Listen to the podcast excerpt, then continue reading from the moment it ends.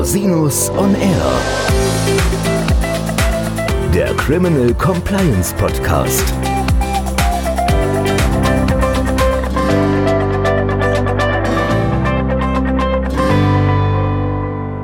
Herzlich willkommen zum Criminal Compliance Podcast. Schön, dass Sie wieder eingeschaltet haben. Mein Name ist Christian Rosinus und unser heutiges Thema ist Triage.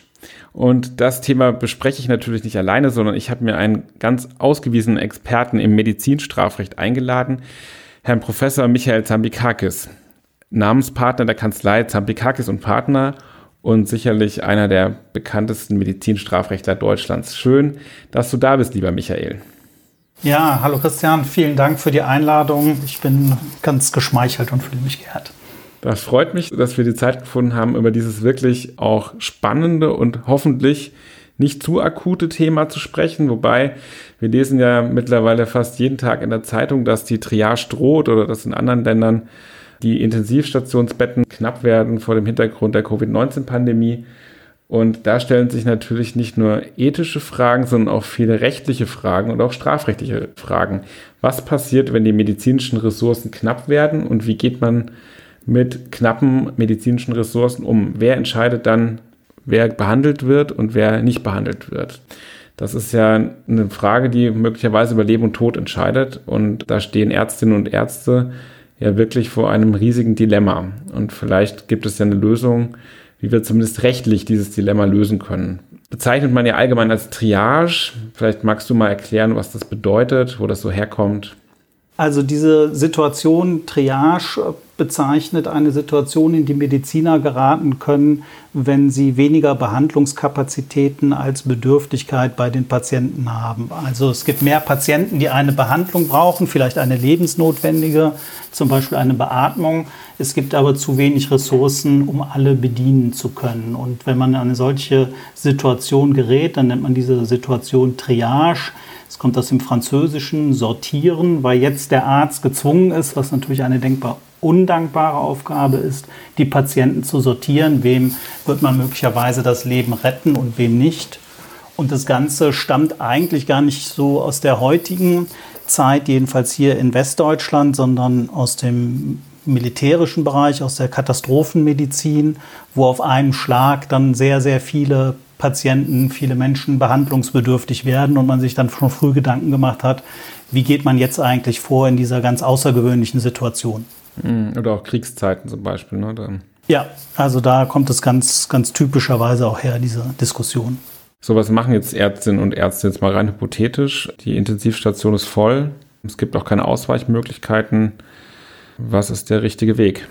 Ja, also das ist natürlich eine ganz schwierige Situation und vielleicht mal zunächst auch ganz jenseits vom Rechtlichen. Wer möchte eigentlich schon in dieser Situation stecken und dann entscheiden zu müssen, dieser Patient, dieser Mensch kann vielleicht überleben und der andere nicht. Also wir sollten auch diese ethische Komponente dieses Themas auf gar keinen Fall unterschätzen. Aber wir sind ja auch in einem Podcast, in dem es um Recht geht und wir müssen auch im Recht Antworten darauf finden. Und ja. das ist relativ undankbar derzeit für die Ärzte gelöst, weil es gibt keine richtige gesetzliche Regelung für dieses Problem und man muss sich jetzt anders behelfen. Und wenn man so überlegt, was für Rechtsfiguren man anwenden könnte, um hier den Ärzten zu helfen, nämlich dass sie sich nach Möglichkeit nicht strafbar machen, dann findet man nicht sehr viel oder nie Sachen, die so ohne weiteres passen.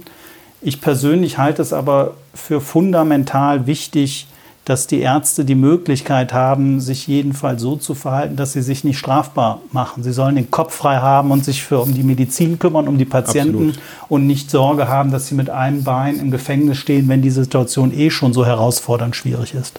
Ja, und was wären denn überhaupt die Strafbarkeitsrisiken für Ärzte ja, in dem Kontext? Ja, also das Schlimmste, an das man ja direkt denken könnte und was dann auch nicht so fern liegt, ist ja der Vorwurf des Totschlags durch Unterlassen weil man einem Patienten nicht hilft und der stirbt, weil man ihm nicht geholfen hat. So kann man darüber nachdenken, ob er sich nicht strafbar macht wegen Totschlags durch Unterlassen.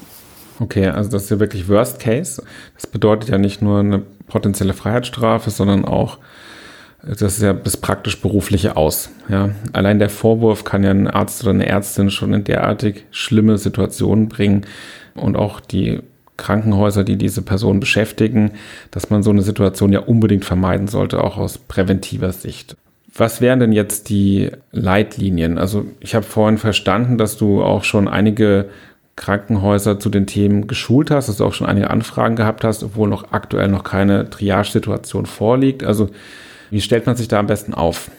Ja, also tatsächlich äh, gibt es noch keine Triage-Situation. Wir hoffen auch, dass es sie nicht geben wird, aber dass es allein schon Anfragen gibt, ist ja ein Zeichen dafür, dass man fürchtet, dass eine solche Situation jedenfalls eintreten könnte. Und es ist natürlich auch gut, wenn man sich da vorher Gedanken drüber macht und dann nicht in der Sekunde entscheiden muss oder das erstmals überlegt, wie vielleicht die richtige Handlungsweise wäre. Wie verhält man sich jetzt richtig? Wie berät man da? Was sagt man den einzelnen Ärzten?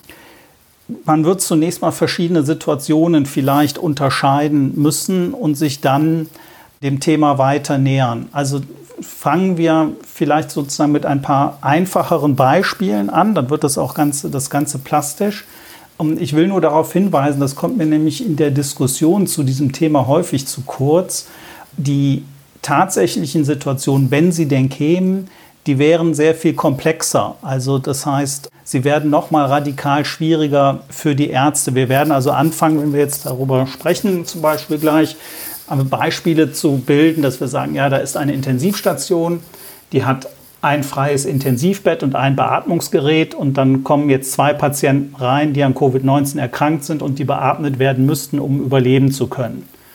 Aber da brauchen wir jetzt auch nicht immer wieder darauf zurückkommen. Ich will das nur gesagt haben.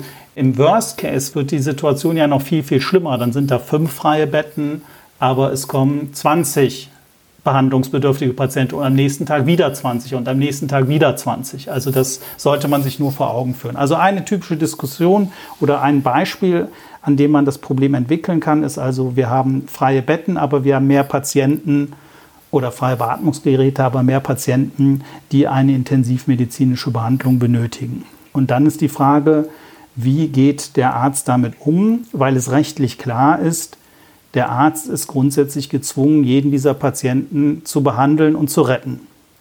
Jetzt ist es aber unmöglich, diese Aufgabe hier zu erfüllen. Er kann nicht alle Patienten behandeln und retten, er oder sie. Dann ist die Frage, wie wird damit umgegangen? Und ich glaube, dass das Wichtige ist, und das ist auch eine Anforderung an uns Juristen, wenn man dem Idealbild nicht nachkommen kann, das ist ja nicht nur das rechtliche Idealbild, sondern auch das medizinische, nämlich allen Patienten helfen zu wollen. Und man entscheidet sich dann für einen Weg und notgedrungen führt es dazu, dass ein anderer Patient verstirbt, aber man kann halt nicht beide retten, dann muss Klar. man jedenfalls sicher sein, dass man dafür nicht am Ende auch noch bestraft wird. Und die Konstellation, die wir jetzt beschrieben haben gerade, die ist noch relativ unumstritten oder es ist relativ klar, wie damit umzugehen ist, weil jetzt der Arzt oder die Ärztin entscheiden muss äh, zwischen den Patienten und wir beim Triage, beim Sortieren ja sind, dann können wir die einzelnen Menschen nicht so sortieren, dass wir sagen, der eine ist uns jetzt mehr wert als der andere oder das eine Leben ist uns mehr wert als der andere oder wir mögen den einen mehr oder wir mögen lieber Fans vom ersten FC Köln oder so, das wären alles da keine. Die Düsseldorfer und die Bayern-Fans nicht mitmachen. ja, also das wären alles keine tauglichen Kriterien, sondern diese Leben sind natürlich alle gleich viel wert und letztlich gibt es kein taugliches Unterscheidungskriterium an dieser Stelle. So würde man es wohl sehen oder würde es weitgehend auch gesehen werden. So ist es, glaube ich, auch, auch richtig. Und wenn der Arzt seiner Pflicht nachkommt, das zu tun, was er ernsthaft leisten kann, nämlich wenigstens dann ein Leben zu retten, dann kann er nicht dafür bestraft werden, dass er das andere nicht gerettet hat. Und im Prinzip ist er dann auch in der Wahl frei. Das wäre die Grundkonstellation. Die ist vielleicht so gesehen noch die am einleuchtendsten. Ja. Problematischer wird es ja jetzt, wenn wir uns für einen Patienten entschieden haben und dann kommen aber die nächsten Patienten. Und die Frage ist dann, habe ich jetzt noch mal als Arzt eine Wahlmöglichkeit? Also das heißt, ich habe einen Patienten, in der intensivmedizinischen Behandlung. Zum Beispiel wird er beatmet. Das ist mein letztes Beatmungsgerät. Und ich bilde den Fall jetzt mal so, dass ich sage, der hat nur sehr geringe Aussichten, dieser Patient, dass er überleben kann. Vielleicht lebt er noch eine Woche länger, wenn man ihn beatmet. Vielleicht überlebt er sogar, aber sehr wahrscheinlich wird er versterben. Hm, also Stichwort Behandlungsabbruch. Ja, und dann kommt aber jetzt ein neuer Patient rein, der muss zwingend auch beatmet werden, um zu überleben. Aber wenn man ihn beatmen kann, kann man ihn dann an dieses Beatmungsgerät anschließen oder ihn entsprechend behandeln und muss aber natürlich zwingend den, der vorher dran war, da abnehmen, mit der auch sicheren Folge, dass der dann versterben wird. Das ist ein Problem, das natürlich auch für sehr viel Aufregung sorgt und das ist sehr, sehr viel schwieriger rechtlich zu lösen. Ich glaube aber, dass der Blick auf das Thema ein bisschen verkürzt wird und deshalb hatte ich das eben schon angeführt, wenn wir immer nur uns diese 1 zu 1 Situation angucken. Dann wird man vielleicht vom Gefühl her schnell sagen, es ist unmöglich, dem einen diese Chance, die er bekommen hat, zu nehmen. Der ist jetzt nun mal an dem Gerät und ich kann ihn nicht praktisch aktiv töten, indem ich ihn da wegnehme. Ja. Dann hat der andere halt Pech gehabt. First come, first serve oder wie auch immer man das nennen mag. Ja, und das ist auch etwas, was ganz weitgehend vertreten wird und vielleicht sogar überwiegend. Ich persönlich bin der Meinung, dass das nicht richtig ist. Und zwar liegt es an dem, was ich eben beschrieben habe. Die Situation, wenn wir wirklich von einer Triage-Situation sprechen, ist eigentlich eine ganz andere. Es sind eben nicht diese 1 zu 1 Situationen, sondern es ist ein dynamisches Geschehen, das über einen gewissen Zeitraum andauert und was das Gesundheitssystem und die Behandlungsmöglichkeiten einfach total überfordert. Deshalb war auch das Beispiel von dir am Anfang gut, wo du gesagt hast, kommt es nicht letztlich aus dem militärischen Bereich, aus dem Krieg. Genauso eine Situation ist es. Wir haben fünf Sanitäter und wir haben 2000 Verletzte. Was macht man jetzt? Und dann meine ich, ist die Situation eine andere. Sie ist radikal zeitlich anders. Das Ganze wird weniger sozusagen ein individuelles Recht werden, sondern es mehr hat so ein, ein Kollektivgedanke tritt ein, wie geht man am besten mit dieser Situation um. Und ich glaube, dass es dann richtig ist oder dass es von der Sache her gezwungen ist, dass es auch die Ärzte und Ärztinnen immer gezwungen sind, praktisch die Situation immer neu zu valuieren und zu gucken, wie gehe ich jetzt am besten damit um. Und es ist eben nicht so, dass einer sozusagen einen Rechtsanspruch so richtig erworben hat, den man eben nicht mehr nehmen kann, wenn er jetzt ein Beatmungsgerät zum Beispiel bekommen hat oder dort entsprechend beatmet wird. Es ist ja auch eine unglaubliche Verantwortung, die die Ärztinnen und Ärzte da haben. Und eigentlich kann man ja keinem Menschen wirklich so eine Entscheidung abverlangen und ihn danach auch noch an rechtlichen Maßstäben messen können in so einer Konstellation. Also jedenfalls tut man sich da, also tue ich mir da ein bisschen schwer. Ich weiß natürlich, dass man das aus juristischer Sicht machen muss. Und diese Situation ist ja außergewöhnlich und kann ja auch nicht eingeübt werden im engeren Sinne. Also wie will man sich da auch mental darauf vorbereiten? Ja, das, das ist nahezu unmöglich. Ich glaube, die Belastung ist enorm. Es ist auch nicht, sag ich mal, selbsterklärend, was richtige Kriterien sind, wie man damit umgehen soll. Ich kann das, glaube ich, ganz ja. plastisch machen an zwei sehr naheliegenden Kriterien, an denen man sagen könnte, wie sollen wir denn jetzt vorgehen? Was wäre denn ein Kriterium der Differenzierung, dass man sagen kann, ja, ich mache das von der Dringlichkeit der Behandlung abhängig oder aber ich mache es von der Erfolgsaussicht abhängig. Und das sind Dringlichkeit und Erfolgsaussicht, das hört sich so im ersten Moment nach was ganz Ähnlichem an. Tatsächlich sind es aber zwei sich nahezu widersprechende Parameter. Also Dringlichkeit ist der, ja, der jetzt am schnellsten die Behandlung bräuchte, weil er sonst mhm. stirbt. Also dringlicher ist der, der ohne Beatmung schon morgen stirbt, als der, der ohne Beatmung in einer Woche stirbt. Die Erfolgsaussicht kann aber gerade genau umgekehrt sein. Gerade weil dieser erste Fall vielleicht so schwer ist und er sofort behandelt werden muss, ist die Wahrscheinlichkeit, ihn zu retten, vielleicht sehr, sehr viel geringer als die, der weniger dringlich ist. Und das, das macht es schwierig. Und meine Forderung wäre eigentlich auch, dass das keine Entscheidung ist, die wirklich der Arzt treffen sollte, sondern wenn wir ganz sicher sind, dass es diese Zuteilung von Lebens Chancen möglicherweise schon sehr bald geben wird, wäre es eigentlich eine Aufgabe des parlamentarischen Gesetzgebers zu sagen, wie will er eigentlich mit zu knappen Ressourcen umgehen. Das kann eigentlich nicht in der Verantwortung des einzelnen Arztes oder der einzelnen Ärztin liegen. Auf dieses Glatteis wird die Politik sich, glaube ich, nicht begeben.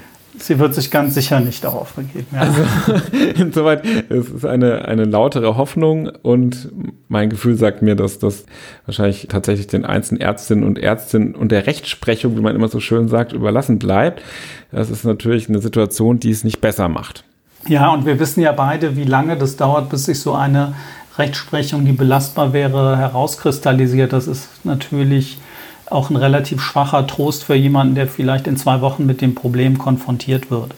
Ja, und auch auf Kosten von den dann betroffenen oder beschuldigten Ärztinnen und Ärzten, die dann für alle diesen Weg gehen müssen, mit welchem Ausgang auch immer. Ne? Ja, ich will mal noch eine weitere Schärfe reinbringen. Sagen wir mal, das ist alles eben nicht so richtig geklärt, sondern das, was der Arzt macht, könnte auch rechtswidrig sein. Mhm. Ja, obwohl er das besten Gewissens möglicherweise nach macht dann bestehen ja vielleicht Notwehrrechte oder Nothilferechte des Patienten oder der Verwandtschaft. Weil die Situation unklar mhm. ist. Er sagte ja, wie hier, ich stöpsel den jetzt mal aus und den ein oder so, weil die Kriterien unklar sind. Das ist ein Zustand, den kann sich keiner wünschen. Ja, also es wäre dringend eine gesetzgeberische Regelung wünschenswert. Und ich hoffe, dass dieser Zustand jedenfalls nie eintritt, weil was will man dann machen? Ne? Ich meine, es gibt einen Kriterienkatalog auch von der Gesellschaft für Intensiv- und Notfallmedizin. Was hältst du von solchen, nennen wir es mal, Regulativen? Ich finde die sehr gut. Also zum einen sprechen da mhm. die Fachleute. Wir sind ja jetzt, wenn wir uns unterhalten, auch Fachleute, was die rechtliche Bewertung angeht. Ja. Aber die medizinische Notwendigkeit oder wieder was zu machen ist, das durchblicken wir ja nicht wirklich. Und deshalb ist es natürlich auch wichtig, wenn die Fachmediziner da Handreichungen geben, wie etwas zu bewerten sein soll und wie man vielleicht vorgehen kann. Ich glaube, dass das die einzelnen Betroffenen brauchen. Ich glaube auch, dass wir rechtlich was daraus ziehen können.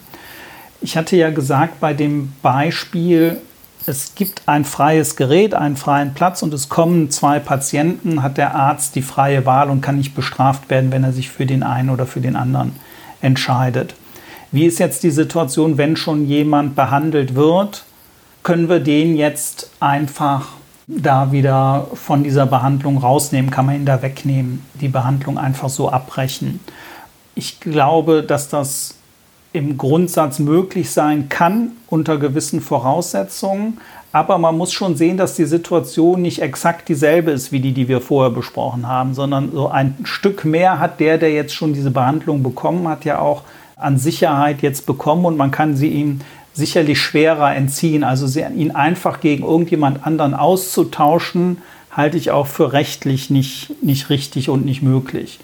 Ich glaube aber, dass es richtig ist zu sagen, wenn man sich an diesen medizinischen Vorgaben, die du gerade genannt hast, hält und orientiert und auch mit den Verfahrensvorschlägen, die sie zum Teil machen, also einen Kollegen mit einbeziehen und all das, und man hat dann jemanden, der evident bessere Erfolgsaussichten hat, dann würde ich das jedenfalls nicht für strafbar halten, wenn man dann auf diesen Patienten setzt. Das muss man selbstverständlich nicht machen, aber ich würde es dann nicht für strafbar halten. Hm, okay. Das heißt, wo können sich die betroffenen Ärztinnen und Ärzte erkundigen? Also welchen Tipp würdest du da an der Stelle geben? Ja, also wie gesagt, es ist sicherlich für die Ärztinnen und Ärzte eine undankbare Situation. Umso mehr würde ich allen raten, die davon irgendwie betroffen sein konnten, sich schon mal vorher Gedanken zu machen und nicht erst in dieser Situation. Das ist klar, die Wahrscheinlichkeit, dass man dann sich falsch verhält oder einen Fehler macht, die steigt einfach, als wenn man vorher ein klares Protokoll hat, mit dem man umgehen wird. Und ich würde auch empfehlen, mich an dem zu halten, was die Fachgesellschaften da auch empfehlen. Ich meine, selbst wenn nach fünf Jahren ein Gericht meint, es weiß es besser und sagt, naja, das ist aber alles nicht so optimal gewesen, sondern die Fachgesellschaften hätten es vielleicht so oder so sehen sollen, dann meine ich, ohne das jetzt sozusagen vertieft rechtlich zu begründen an der Stelle, dann wird es den Arzt oder die Ärztin am Ende doch vor Strafe schützen und auch legitimerweise vor Strafe schützen, wenn die sagen, ich habe mir da Gedanken gemacht, wir haben uns überlegt, ja. wir machen das so und so und wenn so eine solche Situation eintritt, dann werden die und die Ärzte und Ärztinnen darüber beraten und eine Entscheidung treffen und sie wird sich orientieren an diesen folgenden Kriterien und wir würden etwas ändern an den Entscheidungen, die wir bisher gemacht haben, eine Reevaluierung vornehmen oder ähnliches zum Beispiel nur bei einer evident besseren Erfolgsaussicht beispielsweise, dann wird man am Ende nicht bestraft werden. Das wäre meine These. Ich würde mich der These anschließen. Ja, haben wir noch was vergessen zu dem Thema? Ich denke, wir haben die wichtigsten Eckpunkte gut gut abgeklappert. Wie gesagt, im Detail kann man sich da äh, ohne Ende verlieren. Das ja, ist auch spannend und aufregend, aber ich glaube, dass alles, was man so zum ersten Zugriff wissen müsste, haben wir, glaube ich, äh, angesprochen. Mhm. Ja, dann ganz herzlichen Dank, dass du das so anschaulich erklärt hast. Hat mir großen Spaß gemacht. Wenn Sie noch Fragen haben, die Kontaktdetails von Professor Zambikakis finden Sie in den Show Notes oder schreiben Sie gerne mir eine E-Mail unter info at rosinus-on-r.com. Ja, vielen Dank, lieber Michael, für deine Zeit. Hat Spaß gemacht und ich hoffe, dass dieser Fall nie eintritt, aber wenn der Fall eintritt, dann glaube ich, haben wir ein paar Grundlinien aufgezeigt und Details muss man ohnehin am einzelnen Fall klären. Deswegen, ja, viel Erfolg und ich bin gespannt. Ja, ich danke dir und ich hoffe ebenfalls, dass wir diese ganzen Diskussionen nicht in der Praxis irgendwann werden anwenden müssen. Ja, schön, dass Sie wieder eingeschaltet haben. Bis zum nächsten Mal. Ich freue mich auf Sie.